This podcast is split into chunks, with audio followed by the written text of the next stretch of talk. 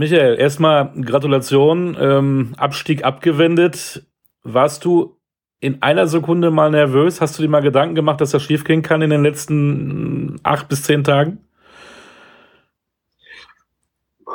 Klar, also man, also ich bin vor allen Dingen jemand, der sich, der alle Szenarien immer durchspielt und ähm, auch mal äh, das schlechtere Szenario durchspielt. Ähm, und klar hat man irgendwo auch mal Überlegungen, was, was schief gehen könnte alles. Äh, Verletzungen können immer mal passieren. Ähm, die Jungs, die jetzt gespielt haben, ähm, haben beide äh, noch keine Punkte für Deutschland geholt. So Davis Cup, das wird ja immer ein bisschen unterschätzt. Das ist ja schon eine Anspannung auch für die für die Jungs, äh, für für ihr Land zu starten und das ähm, ist schon auch eine hohe Anspannung da. Also es war sowohl beim Daniel als auch beim Janik Handmann zu spüren ähm, zu Beginn der Matches, dass da schon eine sehr große Anspannung ist, haben auch beide so kommuniziert äh, und dann muss das natürlich erstmal so laufen. Klar, irgendwo ist dann ist die Kunst, die Qualität auf den Platz zu bringen und ähm, sage ich jetzt mal so ein bisschen dem Gegner zu zeigen, dass man besser ist und bis man da hinkommt und dann weiß man nicht so ganz genau, was die Zuschauer machen. Das ist ja auch nochmal immer so eine, so eine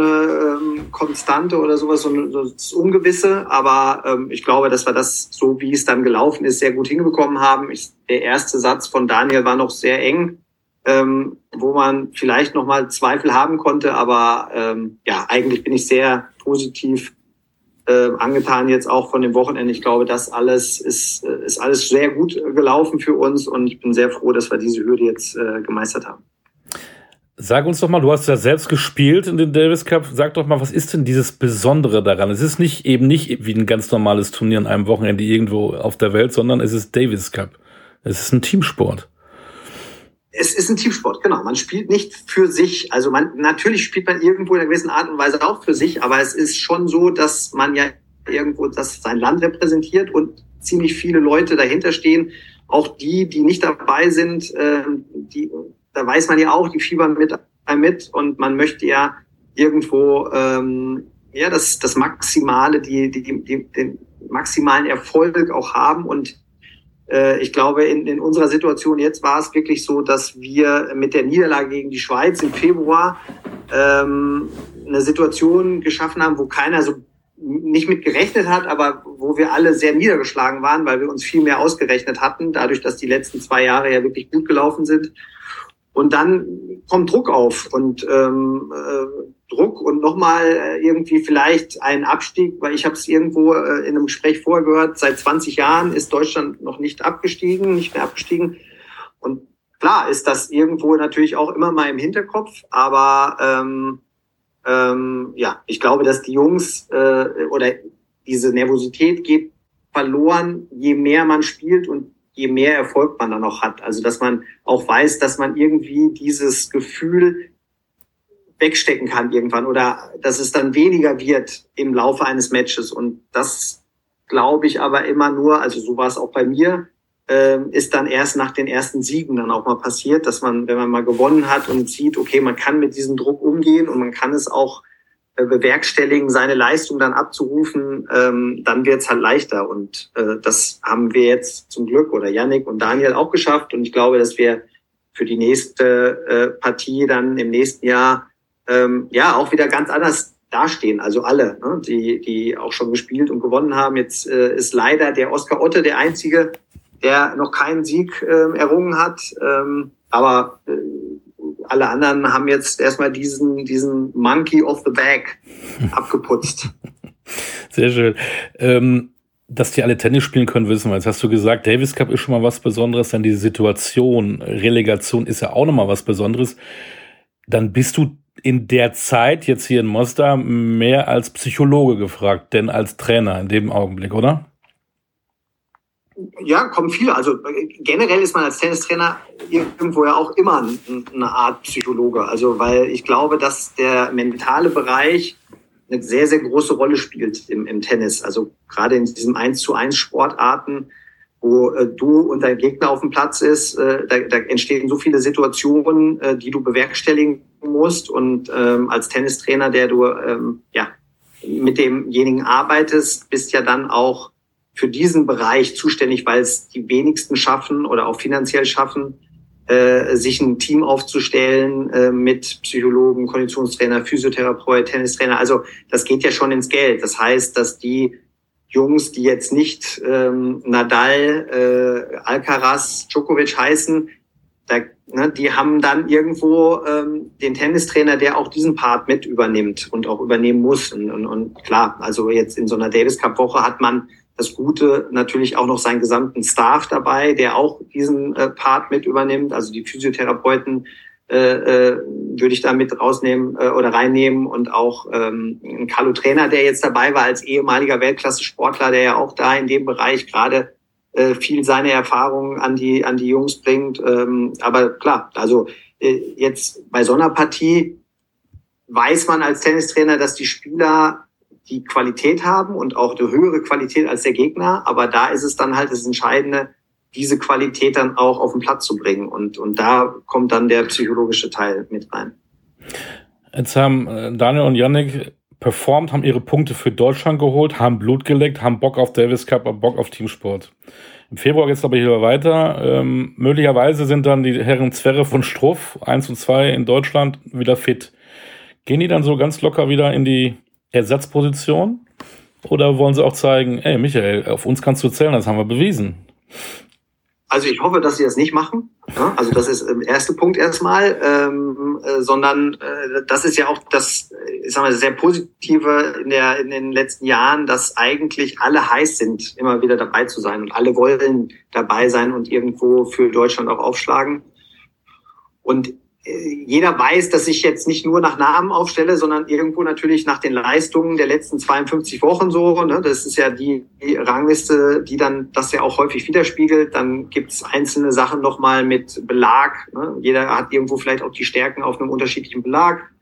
Ähm, Bedingungen, ähm, also da spielen schon viele Sachen rein und ich weiß, dass sowohl Daniel als auch Yannick äh, mit Sicherheit alles dran setzen werden, jetzt ein, ein gutes Ende des Jahres äh, für, vom Jahr nochmal zu spielen um äh, im nächsten Jahr dann definitiv auch dabei zu sein. Aber die Auslosung ist erst, ich glaube, Mitte November ähm, und äh, dann wissen wir erst, gegen wen es geht, wo es äh, äh, stattfindet und ja, bis dahin ist jetzt wieder, sind noch mal ein paar Wochen, viele Turniere, wo sie sich beweisen können. Und ähm, im Endeffekt hat auch ein Dominik Köpfer und ein Oskar Otte, Maximilian Matera, die alle ähm, haben natürlich da auch immer noch weiterhin die Chance, sich zu beweisen. Und ähm, ihre Leistungen zu bringen, um dann im Februar dabei zu sein.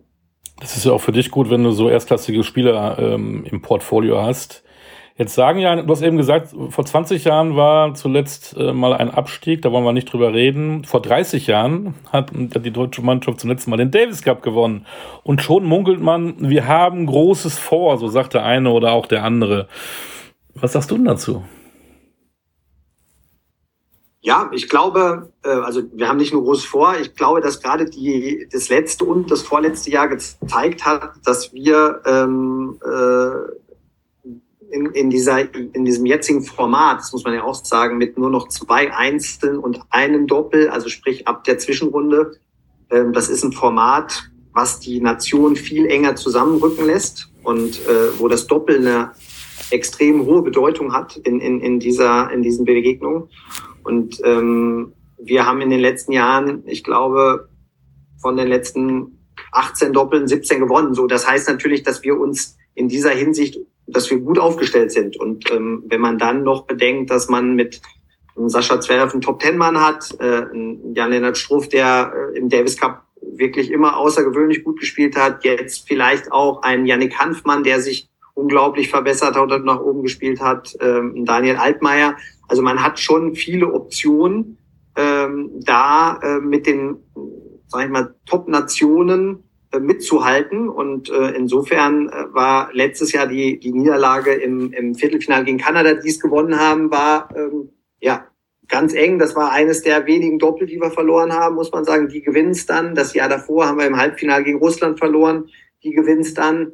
Also ich glaube, dass wir da schon dran sind und dass das schon begründet ist, dass wir uns da mehr ausrechnen. Ähm, dafür müsste es dann halt ein Jahr vielleicht auch mal ohne Verletzungen von allen durchgehen und alle ihre Top-Leistung bringen. Das ist halt auch immer absolut wichtig. Äh, aber ich glaube schon, dass wir dann äh, mit Sicherheit einer der ähm, Anwärter auf den Titel sind. Für Tennisromantiker war das Wochenende ja schön. Es gab wieder sowas wie ein Auswärtsspiel. Seit 2018 gibt's ja ähm, dieses Format. Es geht, glaube ich, jetzt auch wieder zu Ende. Äh, viele fanden das ja toll mit Heim- und Auswärtsspielen, was die Stimmung angeht, was die Begeisterung angeht. Ähm, wie geht denn das jetzt weiter? Ich glaube, es steht noch gar nicht fest, wie das 2024 aussieht. Auf was hättest du denn Bock? Ja, also 2024 glaube ich steht fest. Also äh, da wird das Format nochmal so ähm, gespielt, wie wir es jetzt. Also das ist zumindest der letzte Stand, den wir alle haben. Ähm, was dann ab 2025 passiert, äh, steht noch so ein bisschen in Stern. Es äh, steht ja jetzt gerade so eine ITF, also der Präsidentschaftswahl ITF an, wo ja auch unser deutscher mhm. Präsident sich äh, zur, zur Wahl stellt. Ähm, ich glaube, dass das eine Schlüsselrolle nochmal sein könnte, weil der alte ITF-Präsident, der war ja ein, ein Befürworter dieses Systems und äh, was jetzt gerade stattfindet und wird das mit Sicherheit auch so durchziehen. Ähm, wenn der deutsche äh, Präsident werden würde, könnte ich mir auch gut vorstellen, dass es vielleicht auch nochmal in eine andere Richtung geht oder zumindest die Sachen nochmal diskutiert werden. Ähm, ich habe immer von Anfang an gesagt, dass ich ein, ein Freund der Heim- und Auswärtsregel bin, weil ich glaube, dass diese Stimmungen, die da entstehen, ähm, in einem, an einem neutralen Standort nicht äh, geschaffen werden, in einem, in einem Format, was jedes Jahr stattfindet. Ich glaube, Fußball-Weltmeisterschaft, wenn man das, also so wollte man es ja vergleichen, die alle vier Jahre stattfinden und wo sich die Fans darauf vorbereiten können, welche Mannschaft qualifiziert ist und das dann auch planen können, ist was anderes. Aber wenn du jedes Jahr spielst und äh, zwei Monate vorher nicht weißt, ob deine Mannschaft im, im Final, in der Finalrunde dabei ist, kaufst du dir keine Tickets und planst das auch nicht so. Und, und insofern ist dieses Format für uns im Tennis, wenn es jedes Jahr stattfinden würde, finde ich, sehr schwierig. Ähm, und diese, diese Emotionen und Stimmung und ähm, ähm, ja, auch die Bilder, die man dann, äh, die um die Welt gehen, ja irgendwo. Ich, ich habe jetzt die Bilder aus England gesehen in den entscheidenden Spielen zwischen England und Frankreich. Ja, das ist Davis Cup. Also das, das ist das, was, was es ausmacht, ähm, dann auch sein Land zu repräsentieren, die Stimmung mitzuerleben. Das war bei uns leider das letzte Mal in Spanien der Fall, als wir in äh, Valencia in der Stiercup Arena leider 3-2 verloren haben. Aber das waren äh, das waren noch Bilder und Emotionen vor 11.000 Leuten. Das ist so das, was es ausmacht und was die Spieler halt auch lieben. Natürlich ähm, hat man das in dieser Zwischenrunde, hat die Heimmannschaft das, also der Ausrichter, aber alle anderen Mannschaften haben halt Probleme, ihre Fans dahin zu bewegen. Und ich glaube, das hat diese Runde auch wieder gezeigt, dass das das große Manko ist von diesem Wettbewerb, wie wir es jetzt gerade austragen. Du bist seit mehr als acht Jahren Kapitän des Davis Cup Teams. Du hast selber Davis Cup gespielt. Was war denn rückblickend dein größter persönlicher Davis Cup Moment? Ja, ja, das ist eine gute Frage. Also ähm, ähm, da würde ich jetzt mal meine meine ähm, Einsätze würde ich mal rausnehmen. Ähm, die waren natürlich auf einer ganz anderen Ebene was Besonderes für mich jetzt. Da wüsste ich jetzt auch gar nicht, äh, welchen ich da, klar nimmt man da eher Siege, aber äh, ja, das, das war eine andere Ebene. Ich, ich finde jetzt so als, als Betreuer, ähm, muss ich sagen, ja, gab es so viele enge Momente, äh, als wir gegen Serbien in Innsbruck gewonnen haben, wo das entscheidende Doppel gegen Djokovic gewonnen wurde, ähm, als wir uns dann qualifiziert haben für Madrid. In, also wir haben so viele enge Matches gehabt mit so vielen ähm, Emotionen, äh, das ist schwer, eins rauszupicken, so von der Begegnung. Also wenn, wenn man sich eine Begegnung rausnimmt, dann würde ich schon sagen, dass in Valencia, auch wenn wir verloren haben, das was ganz Besonderes war. Äh, das waren fünf Matches auf allerhöchstem Niveau, wo dann äh, wir das Doppel gewonnen haben, zwei ins vorne waren, dann Sascha leider gegen Nadal verloren hat und der Philipp Kohlschreiber dann die entscheidende Partie in fünf Sätzen gegen David Ferrer gespielt hat. Das, das war von der Partie so über drei Tage so das, was mir am also meisten hängen bleibt bei mir. Ähm, leider haben wir sie verloren. Das ist natürlich dann immer wieder so, die, das, ne, das ist so ein äh, Killer irgendwo in den Gedanken, aber das war vom, vom Davis Cup Gedanken her, so wie ich es im Kopf habe, so schon eine sehr, sehr große Partie. Jetzt, ähm, die, die sich nicht so auskennen, können sich jetzt vorstellen, ach ja, der Michael Kohmann, der war jetzt in Mostar, jetzt legt er die Füße hoch, guckt sich die Auslosung an und irgendwann im Februar ist er wieder aktiv. Wie sieht deine Arbeit jetzt zwischen diesen ganzen Spielen der neuen Saison aus? Was machst du? Wie ist der Kontakt mit den ähm, möglichen Spielern, die dabei sein könnten?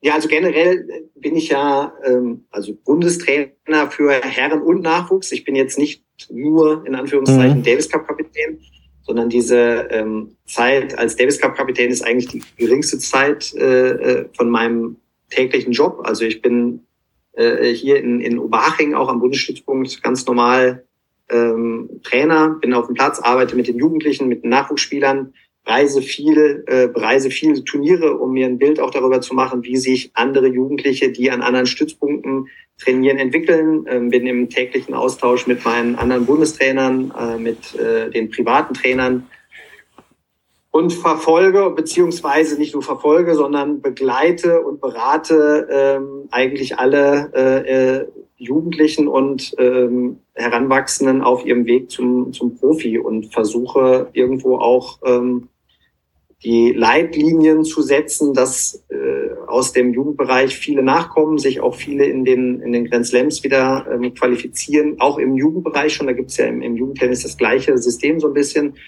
Und ähm, ja, das ist äh, meine, meine tägliche Arbeit. Ähm, zusätzlich dann natürlich als Highlight so für mich auch persönlich sind die Davis Cup Wochen natürlich anzusiedeln, dann immer wieder auch im, im direkten Kontakt mit der Weltspitze zu sein und dann auch wiederum den Jugendlichen ein gutes, einen guten Input zu geben, was es, was man braucht, um wirklich da nach oben zu kommen und äh, wo sie noch viel arbeiten müssen oder auch nicht so viel, aber manchmal eher oder häufiger eher doch noch ein bisschen mehr arbeiten müssen, um dann diesen Weg zu schaffen.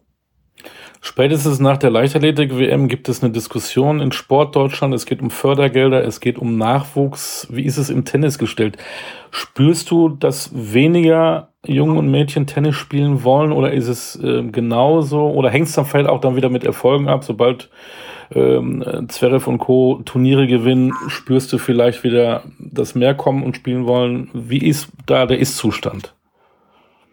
Also generell äh, glaube ich, ist das ein Problem vom kompletten Sport in Deutschland. Also das ist jetzt nicht nur ein Leichtathletikproblem, ähm, dass der Leistungssport in unserer heutigen Gesellschaft nicht mehr den Stellenwert hat, den, den er vielleicht mal hatte. Also der ist zurückgegangen, sagen wir es mal so. Er ist immer noch da. Also, ne, das, das kann man jetzt auch nicht wegdiskutieren. Ich glaube, dass, dass es uns in Deutschland sehr, sehr gut geht allen, also im, im Schnitt, ne, das, das ist das Deut, das da der, der dieser, dieser Leistungsgedanke, sondern dass eher so Bildung auch dann im, im Mittelpunkt steht, dass wir darauf aus sind, dass unsere Kinder, also und da nehme ich mich ja auch nicht raus, ich habe auch zwei Kinder, und dass wir natürlich Wert darauf legen, dass unsere Kinder gebildet sind, dass wir ein gutes, angenehmes, gutes Leben haben und ähm, der Leistungssport so ein bisschen darunter leidet. Und jetzt sage ich jetzt mal, die, wenn man die Mitgliedszahlen im, im, im Tennis sich anguckt, dann sind die sogar in den letzten Jahren leicht nach oben gegangen, aber es, es kommen halt nicht viele oben an. Also es, es spielen viele, sage ich mal, Breitensport, aber Tennis ist dann zusätzlich, und das ist dann ein Unterschied zu den anderen Sportarten, eine sehr teure äh, äh, ähm, Sportart wo, wo viele Gelder ähm, gebraucht werden oder wo man viel Geld haben muss, um sich das überhaupt leisten zu können. Also ähm, Tennistraining und dann geht's ja irgendwann weiter zum Reisen. Man muss einen Trainer dabei haben. Ähm, da muss man relativ viel Geld für investieren und ähm, da ja, ist es einfach so, dass aktuell weniger Leute dieses Geld zur Verfügung haben, beziehungsweise ähm, sich leisten können, auch diesen Sport dann zu gehen. Und dann kommt Bildung dazu, also Schulsystem ist bei uns nicht förderlich. Also wenn, wenn Profisportler irgendwo auch Schule mitmachen wollen, gibt es noch nicht viele Möglichkeiten, das parallel zu schalten. Also es, wir haben jetzt nicht so viele digitale Schulen, dass wir auch ähm, viel reisen können. Also es gibt ja teilweise auch reiseintensive Sportarten wie Tennis, Golf, wo du auch die ganze Woche über weg bist. Ähm, da äh, fehlt so ein bisschen. Also es, es gibt viele Stellschrauben, glaube ich, die äh, angepasst werden müssten. Und da ist viel zu tun, dass wir, dass wir da ähm, auf lange Sicht wieder, ähm, ich glaube, dann geht's ja so ein bisschen Richtung Olympia, ähm, da unseren Medaillenspiegel wieder nach oben äh, schrauben können. Genau, Stichwort 2024. Zum Schluss wieder ein kleiner Ausblick, was deutsche Herren-Profi-Tennis angeht. Wir werden ja Davis Cup-Sieger, haben wir ja gehört. Möglicherweise im nächsten Jahr, ne? Also jetzt nach Olympia, aber auch 2024, oder? Ja, äh, ich weiß gar nicht, oder ja, läuft genau. das? Genau. Aber da können wir uns erst Davis Cup-Sieger stellen. genau. Äh, was, was, was haben wir zu erwarten äh, von, den, von den deutschen Herren? Oder was erwartest du persönlich ähm, von unseren Herren im nächsten Jahr? Also aktuell muss man sagen, stehen wir erstmal so da, dass wir äh, mindestens vier, also man darf ja maximal vier äh, Einzelspieler stellen und zwei Doppel, dass wir erstmal ähm, in dem Bereich ähm, vier Spieler an den Start schicken und zwei Doppel äh, plus ein Mixed.